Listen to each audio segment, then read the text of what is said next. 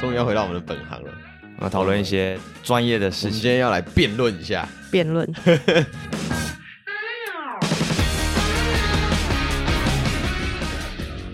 海公，嗨，各位，下午嗯好我们再次回来了，哎又回来了，又回来了。 好，我们今天要回到我们的大本行了，终于要回到我们的本行了。我们讨论一些专业的我事们今情。天要来辩论一下，辩论，但其实这个题目我大概前五分钟才传给他们两 个，所以我们就非常非常 real 的来三点半，今天来录音一下，非常现非在常是 real，即兴三点发五挥十。即兴发挥一下。我们今天的主题就是一个嗯讨论加上小小的辩论吧，我也不知道我们会不会有不同的想法啦，反正我们就就这样讲。我们今天的主轴会环绕在几个我们前阵子用 Google 表单，然后有学员提出的问题，加上我们平常在上课的时候，呃，收到的一些提问啊啦，还有一些我们觉得我们彼此可能会有不同想法的问题，所以这次是我整理出来的大概五个问题。然后如果等一下中间有多的额外加入进来的话，我们也可以再额外讨论。OK OK OK，好，那我们要来问第一个问题了。然后等一下的模式是这样：我讲完问题之后，我会喊三二一，啊，我们要抢答吗？就是一起回答，啊，一起回答嘛。 然然后我们再各。各自讲出自己的论论点，点这样。好好好，好，来 喽，第一题，第一题我觉得就非常非常的有可能会有旗舰。嗯第一题是这样，就是我们的脊我们的脊椎应该要练习弯曲还有弯腰的能力吗？啊不是只有训练中哦，我觉得在任何任何时刻都一样哈。然后我们等一下的回答就是要跟不要。好好好，好，好来喽，三二一，要。好， 所以第一题我们是一样的，一致通过的要。OK，好，但我觉得很多人应该会觉得弯腰就是等于不好的事情，对啊。 对不对？嗯好，那有要先发表一下，你为什么觉得要吗？好，OK，诶、但我去年的我可能会说不要，嗯，对不对？今年的我，今年下半年的我会 说要，诶、今年是啊，已经过年了哦，已经过年了啊去年的下半去年的年我就会说，我可能就会说哦要。所以是时空背景不同。对对，对时空背景不同啊，你嗯学的东西、接触到的事情不一样。我是觉得绝对必要啊，就是因为我们的那个 background 是在任何时刻嘛，不是只有嗯训练，所以你在日常生活中，你势必会做出很多弯腰的动作。呃，例例如我，我可能会呃打球，或是滑雪或滑滑板嘛，那不可能一直都保持脊椎中立的状态下去进行这些活动。像是最近比较流行，我觉得最近蛮多人打羽球，嗯，打羽球，或者是前一阵子很流行爬山，这些运动也不可能都是一直保持脊椎重力的状态下去进行嘛。嗯，但呃大家可以想到这些这些呃，我刚才讲这些运动或者是日常生活东西，基本上是没有太多的负重。我个人的论点是觉得，我们如果没有太多的负重下，应该都可以去练习，就是脊椎弯曲这件事情啊，对吧、这是我现在的想法。嗯，嗯，嗯，好，那 Sherry 嘞，其实差不多诶，因为就你可以回想一下你日常生活中做的每一个动作或每一件事情，你要打字，你不会往后仰把键盘放在后面打字吧？或者是你要提东西，你应该也是从侧边或者是偏前面一点点，就你很少会真的是一直往后伸直或者往后仰去做任何的动作，甚至是运动。但如果你是要讲运动的话，我们这很常听到，就是你在训练中应该要保持脊椎中立，对吧？但是大力士等的比一下赛哎那，下一题，哦，那是下一题 吗？哦，好好，OK 那是下 OK 一题 OK，啊好好，呃好好好好，所以就对啊，确实日常生活中 always 就是在玩腰啊，嗯，好哦所以你觉得我们需要练主动弯腰这件事情？就是你要有这个能力，但你又要在有这个能力的前提下不会让自己受伤。 OK，那我讲专业一点的角度来切入好了，就是大家知道我们的脊椎其实有很多节小小小骨头组成的嘛，颈椎是七，就是七节颈椎，然后胸椎是十二，十二节颈椎，腰椎是五，好，那当然后面还有肩椎、尾椎等等的。好，我们每一个脊椎都是小骨头结合在一起的，那就代表它们之中一定会有一些接点，它们是可以允许些微活动的。好，哦也就是说，我们的脊椎不是一块铁板，或者是不是一根直直的木棍，它是有很多活动的能力的。那既然它具备这样子的设计，理论上我们也代表着我们需要让这些呃每一个脊椎骨它的中间是可以活动的。所以我们这第一题在讲的是弯曲跟弯腰啦，当然像 Sherry 刚刚有提到的伸直，包括我们后面也会谈到的侧弯跟旋转，其实都是脊椎应该要具备的能力。好，所以我会觉得它需要练习弯曲，是基于我们在演化的角度上，它本来就是有这样子的一个功能。我我们可以想象一下，就是爬虫类啊，在移动的时候，它的动作，尤其是蛇会最明显，对，包括其他的呃蜥应该也是。就如果大家可以去 YouTube 查一下它们移动的方式，其实它们会带到非常非常多的侧弯，有点用扭动的方式在前进。对，那对哺乳类来说，其实也是一样。我们在走路的时候，其实我们脊椎都是有很多活动的，不会只有一根直直的在那边，它是有很多细微的活动。所以每一个脊椎段的活动，我都觉得是重要的。所以弯曲也是，嗯，嗯，这一题应该是一致，觉得需要训练。需要啊，对啊，需要。嗯，然后我也觉得刚刚悠悠讲的很好，因为如果今天是我们再换一个时空背景好了，去年的我可能也会犹豫一下下，嗯，对我也会犹豫一下下，关于仰卧起坐这个动作。好哦，它本来就是哎我先讲脊椎弯曲嘛。好，我等一下讲，对我想一下。呃啊，可是我觉得这题没有办法直接二分法啦，就是仰卧起坐到底好不好这件事情，嗯，看看目的吧，看目的嘛。看目的需求，看那个人的状态。那你会怎么回？确认你会怎么回答？如果我今天问你虽然我讲的，如果我今天，说教练，我我可以做仰卧起坐吗？你会怎么回答？如果你没有受伤的话，我觉得是可以的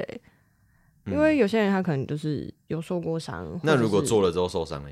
做了之后受伤吗？嗯，哦我要考你啊！你要怎么回答？哦，对 耶，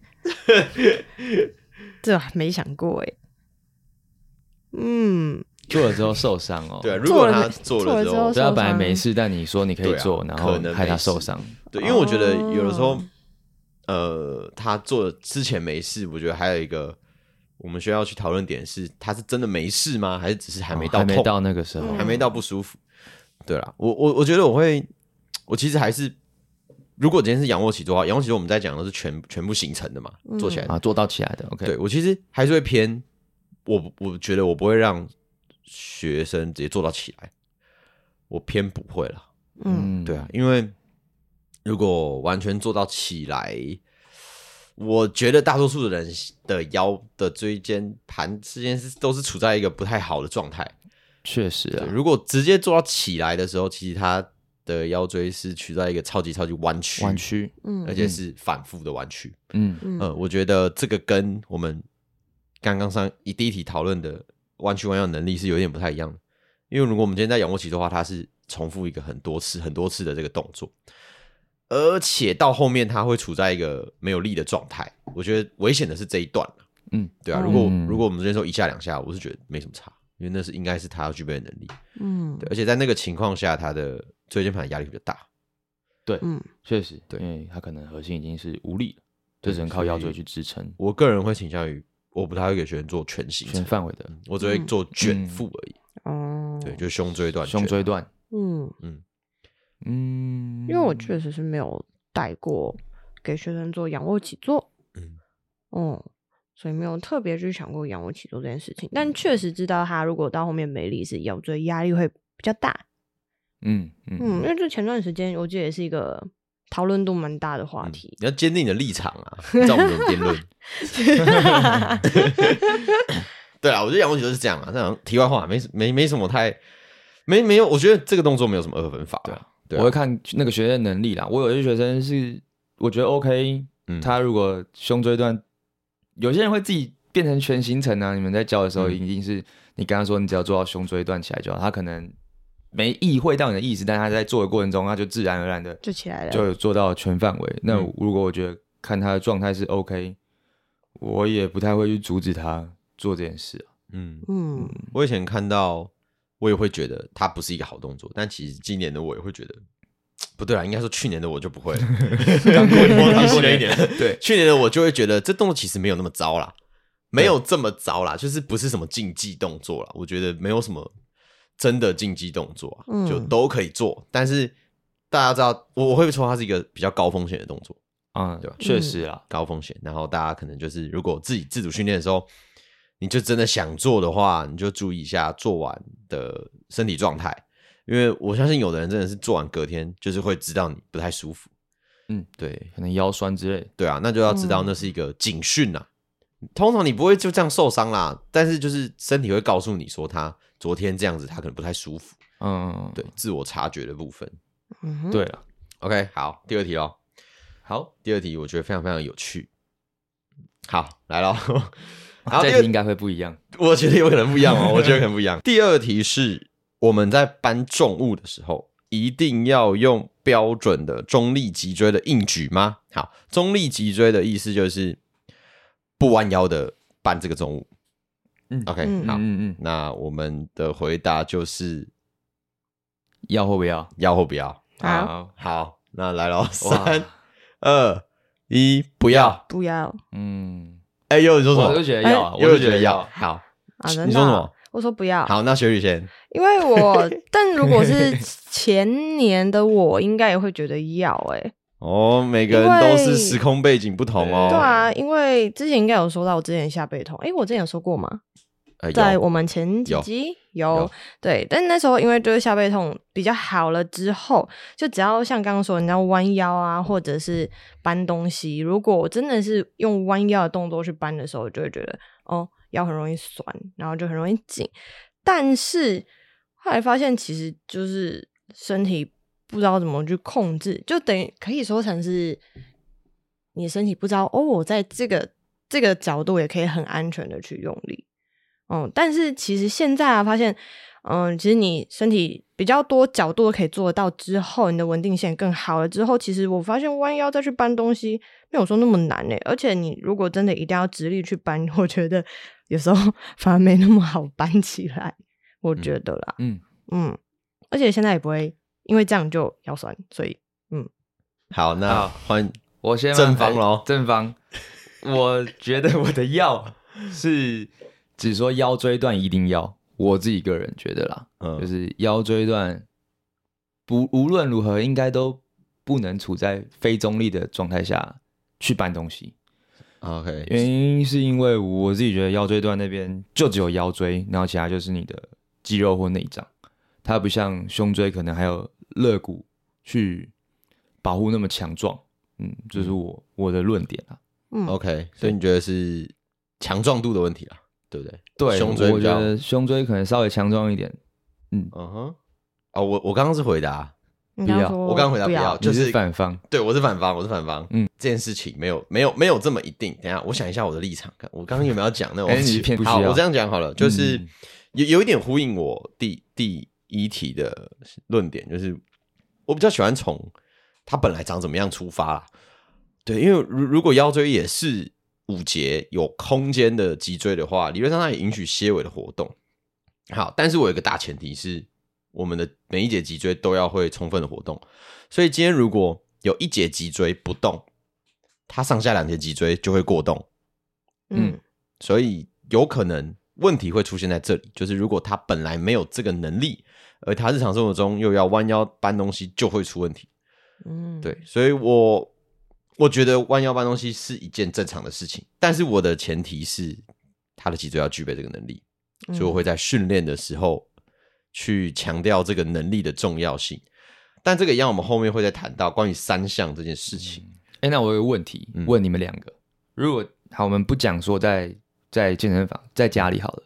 呃，现在家里大家都会有那种比较大型的植物，嗯像那个花盆加那个土，嗯哼，其实蛮重的，嗯大概可能好，假设它十五到二十公斤好了。嗯那在这个状态下，你们也是觉得可以是弯腰搬它吗？呃，你先讲。应该说，我不会保持完全直立，我可能还是会稍微蹲下来，因为你就跟它重心比较近，确实会比较好搬。但我不会用硬举的姿势去搬它，就是不会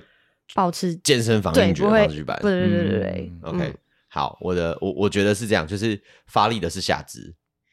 嗯然后上半身是保持它舒服的状态就好，哦，舒服的状态，舒服的状态，就是 OK，OK 不用太刻意的一定要把脊椎摆摆到在重重力力，位。嗯，有一种情况我会这样说，就是他的脊椎超级超级僵硬的长者，我会跟他说，嗯用相扑硬举的方式搬，嗯就是我相扑硬举，对啊哦，脚打比较开，脚打比较开因为它行程行程比较比较短长嘛。嗯对，但那个前提上就回到，我觉得他脊椎现在不具备这个自然的能力，嗯对、啊，因为像我有些长者学生，就是他的腰椎都就是完全不会动，嗯嗯完全不会动，就像那个跪拜式假球，你会看他的整个下背是直的，就是一根平棍的子，嗯，对，那个我对我来讲就是风险极大的一种腰椎，嗯，我就会先请他。如果你今天真的要搬重物，你先用相扑硬举的方式，就脚打开一点点，然后蹲下去，保持脊椎稍微中立的状态去搬，会比较好。嗯好，但我的目标终究是希望他能够回到有这个能力去使用他的整根脊椎。嗯对啊，因为像我这次最近上的那些的相关的脊椎的一些演习课程，其实都有提到我们的呃关节构造，其实不只是脊椎啦，包括膝盖，其实可以承受的压力都是超级超级大的，确实都是几百对公斤的那种。嗯，可是为什么还是有人受伤？就你你再怎么重，好了不起一百公斤一百出，可是为什么你还是会承受不了那重量？它通常是呃，可能你在训练或者是你在生活的过程中，你的关节已经失去了那个承受重量的能力，或者是它有一些错位什么的。对，所以我会觉得它本来应该是要具备这个能力，但我们可能在成长的过程中失去了，所以需要把它练回来。嗯对啊，所以我会觉得，假设回到刚刚悠悠的问题是，长者的话，我会请他相扑硬举，然后还是要注意一下脊椎，因为他现在的脊椎状态可能不允许他这样。嗯但正常情况下，我觉得他如果用了下肢发力，就是围蹲下来把一个重物搬起来，但是因为他没有特别把脊椎打得很直，而腰不舒服的话，我会觉得他是现在需要练习他的身体使用弯腰的这个能力。嗯对啊，他的脊椎对于这个活动度或者是耐受度，对我有时候会觉得它是一个耐受度的问题啊，他应该嗯要有、要有这样的能力做这件事情，就是这样。好，所以第二题跟我想的一 样， 我们会有旗舰的题目，大概就是这一题啦。好，但第三题我觉得好像也有可能，因为我觉得有些问题问到后面其实蛮蛮看对象的啊，对啊，嗯对，蛮看第三对象题就蛮看对象的，第三题也是我有去就是在 Google 上面有学生问的嗯嗯哦好有有有看到，对，那我们第三题就是我们在教学的时候啊，我们今天在教一个学生的时候，是所有的学生都一定会安排到三项的课表吗？例如深蹲、卧推跟硬举，硬举这就是全所部谓的三包项。含吗？对，就是其中一项就可以了呃，我我这样讲好了，就是是不是所有人都要练三项？吧。哦好，，OK，啊好，嗯那哇，这题那我们的回答就是啊，是或不是啊，应该这样讲，是或不是。好，OK，是是要练或不要练嘛？对好，来喽，可以吗？学可以哈。好，哎，我好刚刚说 OK 是或不是吗，对对对对好好好来反正就要不要练了。呃对对对，对来喽，三二一，不是啊，是哎你为什么回来咬啦？哦哦，是或不是是是是好是是哦是然，后又学什是么是是，哎，只有我是不是哦？哦，你也是哦，哦，好好好，我那我先那好你先好好我先我反先。方先，好，所以我们刚刚的问题是，是不是所有学生都一定会练到三项，就三个项目都练？好，我的回答是不是？嗯，对，我觉得不是所有学生都适合我们所谓的健身房的三项。好，因为我有一个前提是，我觉得健身房很多动作是被创造出来的，就也许蹲这个动作存在，但是我不觉得它一定需要练。好，嗯这是我第一个、嗯嗯嗯第一个、嗯第一个、第一个想提出的我我自己的论点啊。然后第二件事情是卧推更是这样子的，因为我们没有什么情况会躺着推一个推重物动物，嗯，嗯所以我觉得就卧推所所谓的三项这个动作里面，我觉得卧推是最有讨论空间的。嗯嗯，好，唯一觉得我一定会给他练的是硬举，嗯，这个是我一定会练的。但深蹲其次，我还是会让他具备深蹲的能力，但我并不会特别特别让他一定要扛到多少多少重量的，嗯，杠铃的深蹲，嗯但卧推我真的就是有一些学生不会做，我不一定给他们做，我只会让他们做 push up 俯卧撑，不定嗯生，对对对对，这样这样子的程度的推。对，那我再讲再讲一个，再稍微深一点点的，就是其实卧推这个动作，嗯，躺着去推一个很重很重的东西，本身就没有这么符合现实生活中的功能性，因为你不会只有不可上能肢在发生用这件力。事啊。嗯对你今天如果真的是要日常生活中要推一个东西的话，你的全身、你的脚其实都会需要做相应的动作，对，对，而不会是躺着，真的只有上肢在使出这个力量。嗯对，那其实，嗯，我觉得就是重量本身就不等同于强壮了，对啊，对吧？嗯这个对不应该等同大家都可以理解这句话的意思，就不是你越推越重，代表你越来越强壮，因为强壮其实只是，嗯、我我们把它定义为重量，但实际上强壮还有很多很多很多的综合因素。你今天会说一个运动员很强壮，绝对不是问他卧推可以推多少，对嗯你是看他运动表现，他在场上的状态，你会说，哎、这个人很强壮，对而不会单看他的绝对重量。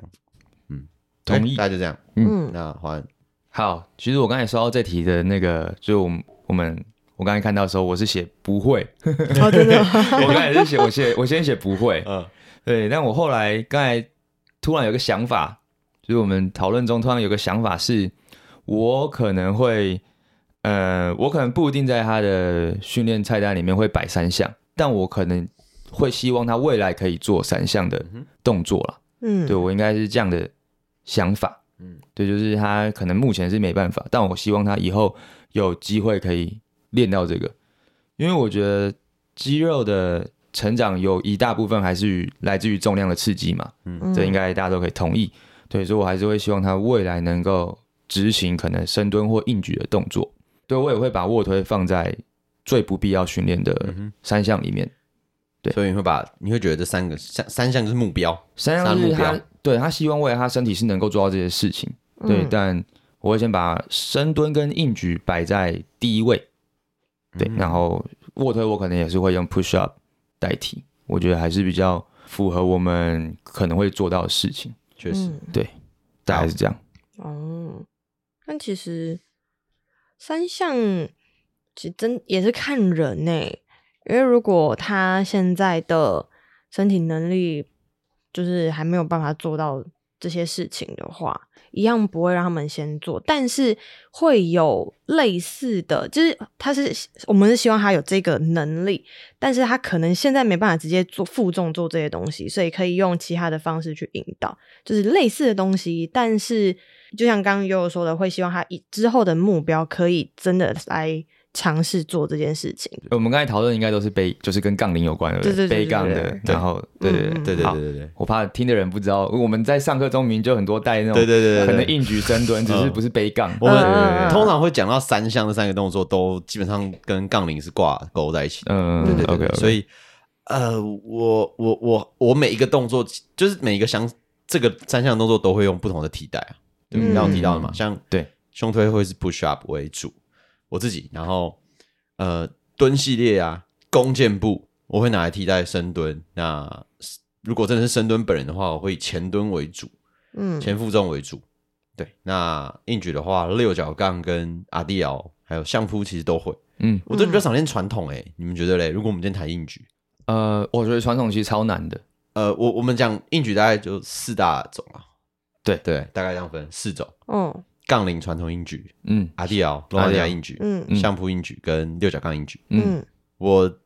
极少带传统硬举，极少。我好像我教练好生像涯去年没带年过底一次哦跟今年有带过，有试着带，但他就是六角杠硬举跟阿迪尔都做的不错，我才会带这个。嗯哦嗯，所以的出发点是多样性吗？对啊，就可以这样是说多样性，他的身体能力到了，那就试试看。嗯，嗯，我也是六角杠为主，因为我觉得是重心最好抓的。如果以初学者来说的话，好，嗯所以硬举的部分大概可以有这种四大类，呃，听众就不用太觉得说你平常上课可能都是做那几个硬举，因为我我觉得我们每一个人在教学，但我觉得这没有对错，就是例如我就不喜欢做传统硬举， 嗯所以你就不会，我就不会带我的学太多学生做传统硬举这件事情。对，嗯，那你要去问原因的话，我我觉得原因很多啦，很我很难直接这样讲。 一方面是我自己不喜欢，所以我做的就比较少，所以我很难去先预判到你会发生什么状况啊，然后比较没有相对没把握一点嘛。对啊，我没有办法指导的这么精准。嗯而且我觉得传统硬举很多的好处跟肌肉是我们可以用其他的动作来，替代啊 cover 掉的对，对啊，就不一定一定需要练到特定动作了。嗯嗯嗯，再来就是第四题，好，好第第四题就比较 free 一点点，有我们趣就有趣不用还是一一样起可以说吗一起说好了，好，一起说啊，一起说，还是一起说好了。对，好好，我们有三个选项啊，第一个是动作的形成范围，好，就是我今天如果做呃深蹲好了，我要蹲多深，这个叫做形成的范围，我可以蹲一半嘛，我也可以蹲到接近全蹲，然后这叫形成范围。那第二个是重量，第三个是次数。OK，重量的意思就是我今天蹲一个深蹲，我扛多重嘛，很直观。那次数就是我今天做呃一一一次一组深蹲，我做几下，例如十 RM、十 RM 啊、十五 RM 这种的。好，这三个东西，动作形成范围、重量还有次数，如果真的要选的话，你会选哪一个？你觉得是最重要的好？OK，嗯，OK，好，我觉得我们三个会一样，我我觉得啊啦，我们的背景，我也觉我得们的应该想法一可样，能会一样。好，那就来喽好，三二一，动范作的围形成范围啊， 好， 好一样那就是一样。好，那换薛宇先讲，你觉得为什么是范围？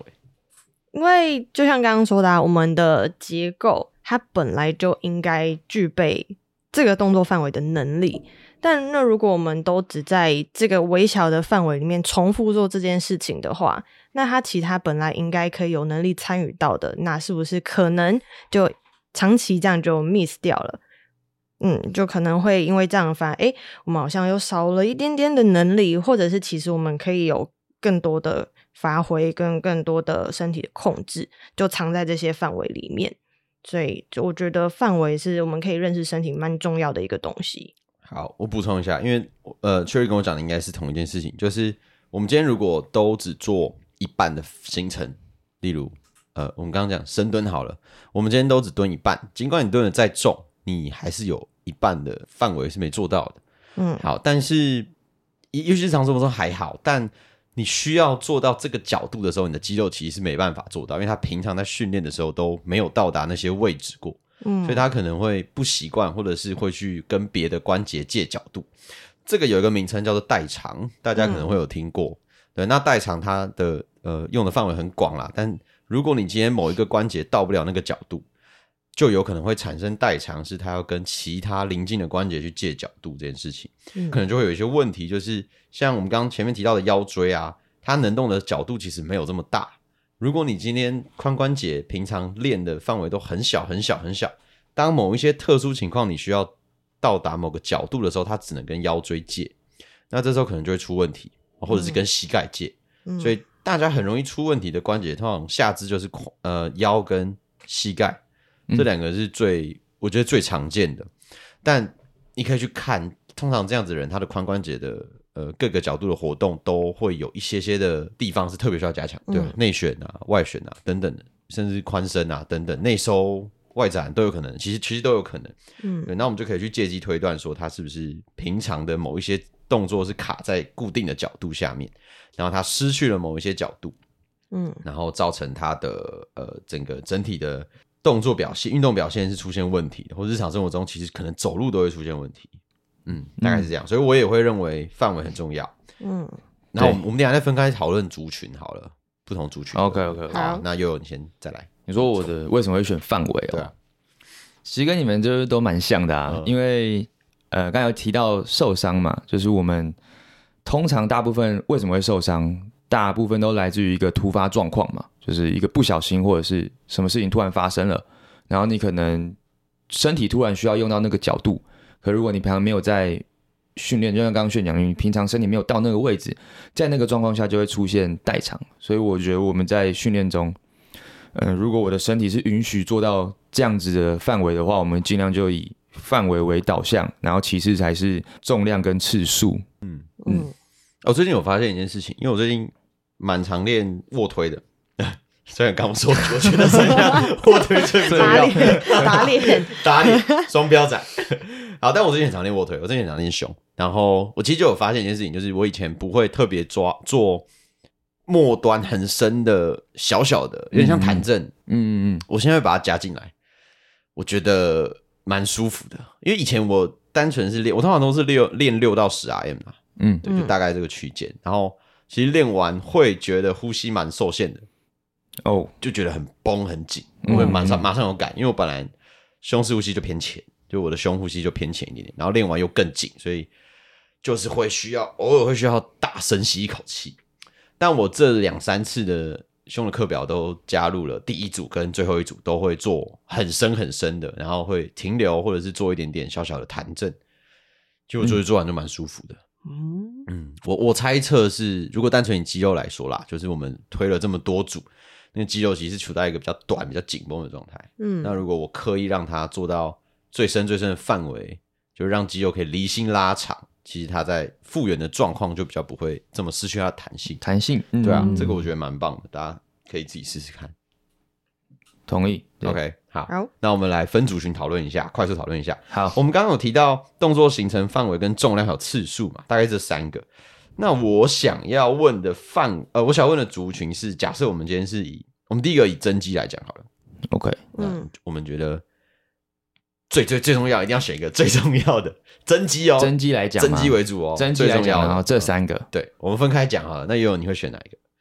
重量，重量嗯， ，OK，增肌的话，增肌的话，对，我应该也是重量我也是重量，啊、好，重量你要够嘛，呃它才会机械张力，对机啊械张力才所够谓的啊，机械张力，对你才有办比较有办法去刺激到嗯你你想要练的地方肌肉成长，对，好，所以我们现在都讲谈论肌肥大，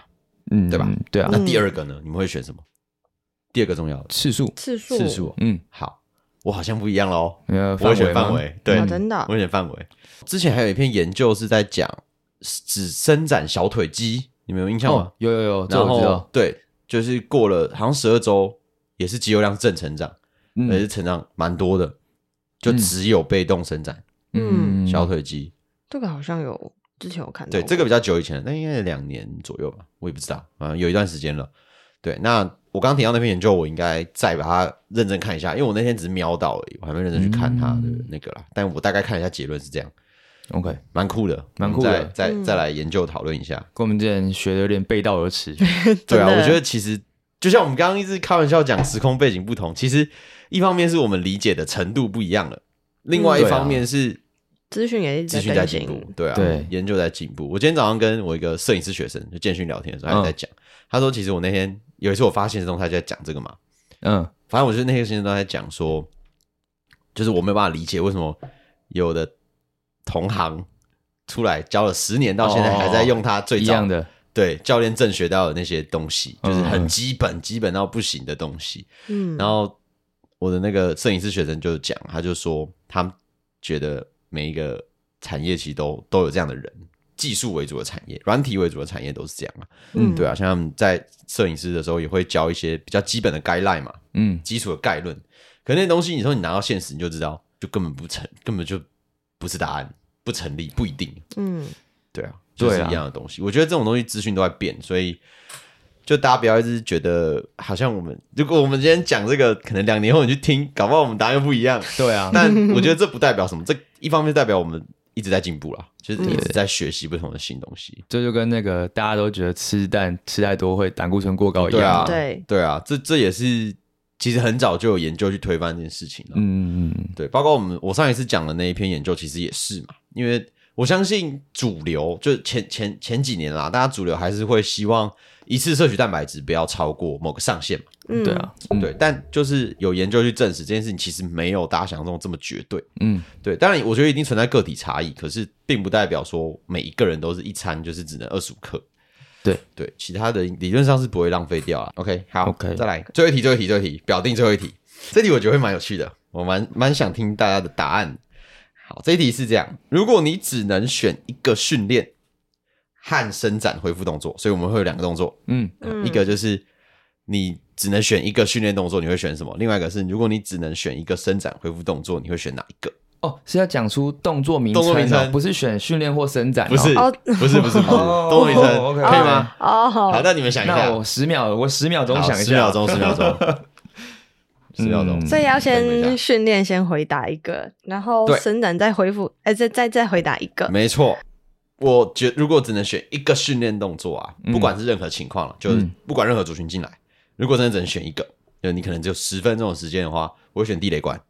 哦，OK，哦地雷管系列的动作，嗯，呃，从啊、呃我觉得不一定要从 clean 开始，不一定要从最下面开始。嗯，当然，如果可以完整的话，就是 clean 上来再加肩推，嗯对 clean and press 的的那个 OK 概念。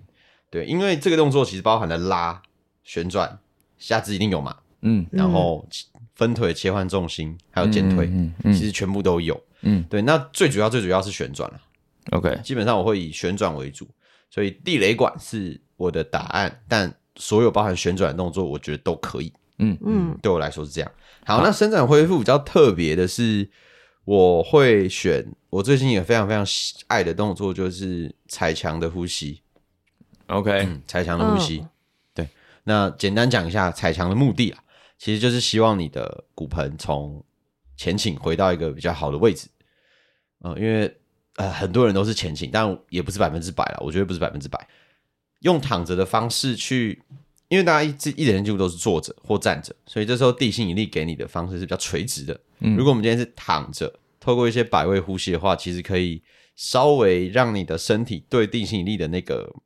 受力的方向改变，嗯，所以以可以让原本压力比较大的组织得到一点舒张跟释放，然后在这个状态下去呼吸，其实可以透过呼吸来扩张你的身体需要扩张的部位。嗯对我觉得这是一个很好的。呃，伸展的恢复动作嗯嗯算伸展吗？也算啦，但是我觉得最主要是恢复。嗯嗯好，就是两个动作。如果是训练动作的话，我会选弓箭步、欸。嗯嗯，OK，对，我会选弓箭步，但是，嗯，因为我觉得弓箭步它第一个是前的单边，它是单边，对，然后因为是前后脚嘛，重心你可以自己去改变，上半身的角度就是你可以自己去操作的重心的改变，然后它同时也训练到骨盆分开移动这件事情，然后也可以练到前脚髋的负重，然后它也可以加入一些旋转的东西，但是因为，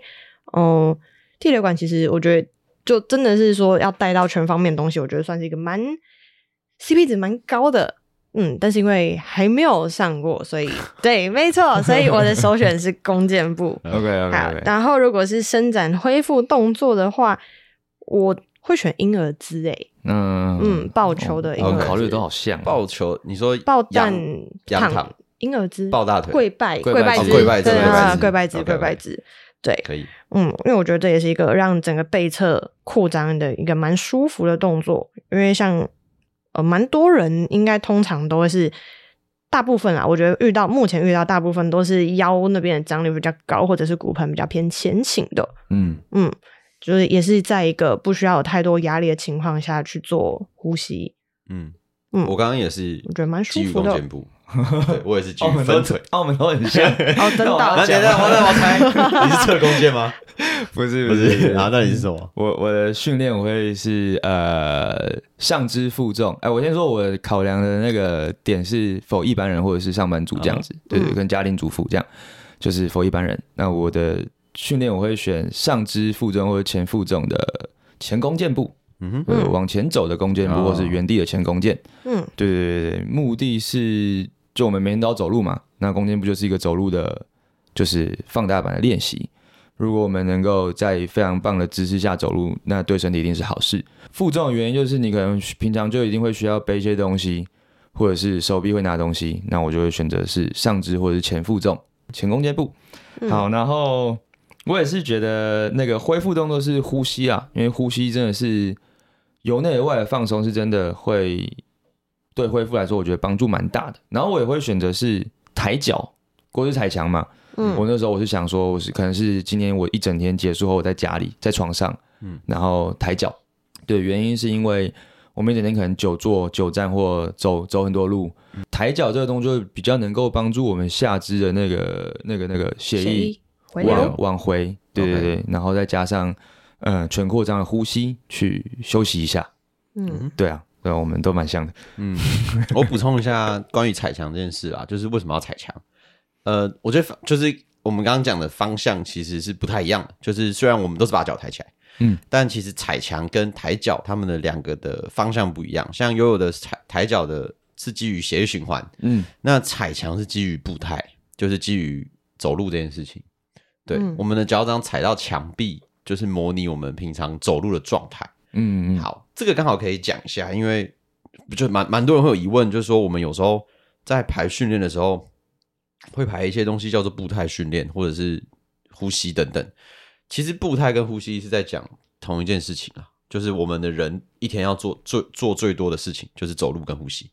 好，那为什么我们要特别去训练所谓的步态训练？其实步态训练跟大家想可能不太一样，就是我们不是真的一直在走路，我们是让身体摆在一些跟走路相关的动作中，在那个状态下让特定的肌肉用力或者是呼吸。我们可以这样理解，就是如果我们把我们的身体摆在一个你走路会需要用到的肌肉发力的状态，你没有办法呼吸，就代表你不会走路，就代表你在走路的时候，你其实是没有办法好好呼吸的。嗯，那嗯刚刚有提到代偿这件事嘛，所以你就有可能会去跟其他的关节借角度。OK，例如我有的学生是脚踩墙之后他不会呼吸，但你脚放下来就会呼吸。嗯，但这点就很妙，我们脚脚放在墙壁上之后，我们腿后启动的时候，它反而不会呼吸。那其实就代表他走路的时候，一定会有几个 moments，其实他呼吸那个瞬间是不顺畅的。对，但他又要呼吸，因为大脑要活下来嘛，那他就一定会去借别的东西，很多时候会借肋骨外翻，啊、就是挺腰啊嗯等等的状态，或是骨盆前倾，去创造他的，就是反正就是创造他的肋胸腔空间呼吸这件事情。对，所以其实真的我们在讲步态训练，我们不会讲那么绕口，就这么专业的名词啦。但我通常只会说，哦，我们这跟走路的肌肉有关，我就只会这样讲。嗯，除非真的有学生想要跟我聊很细，我就会再讲更细。嗯对。但反正大原则就是，某一些动作会用很奇怪的摆位摆在那边，是为了要让你的我们目标的肌肉要能够好发力，然后在这个状态下好呼吸，就代表你用它的时候，你的身体是顺的，你是可以呼吸的，那就不会有太大的问题。嗯，对，大致上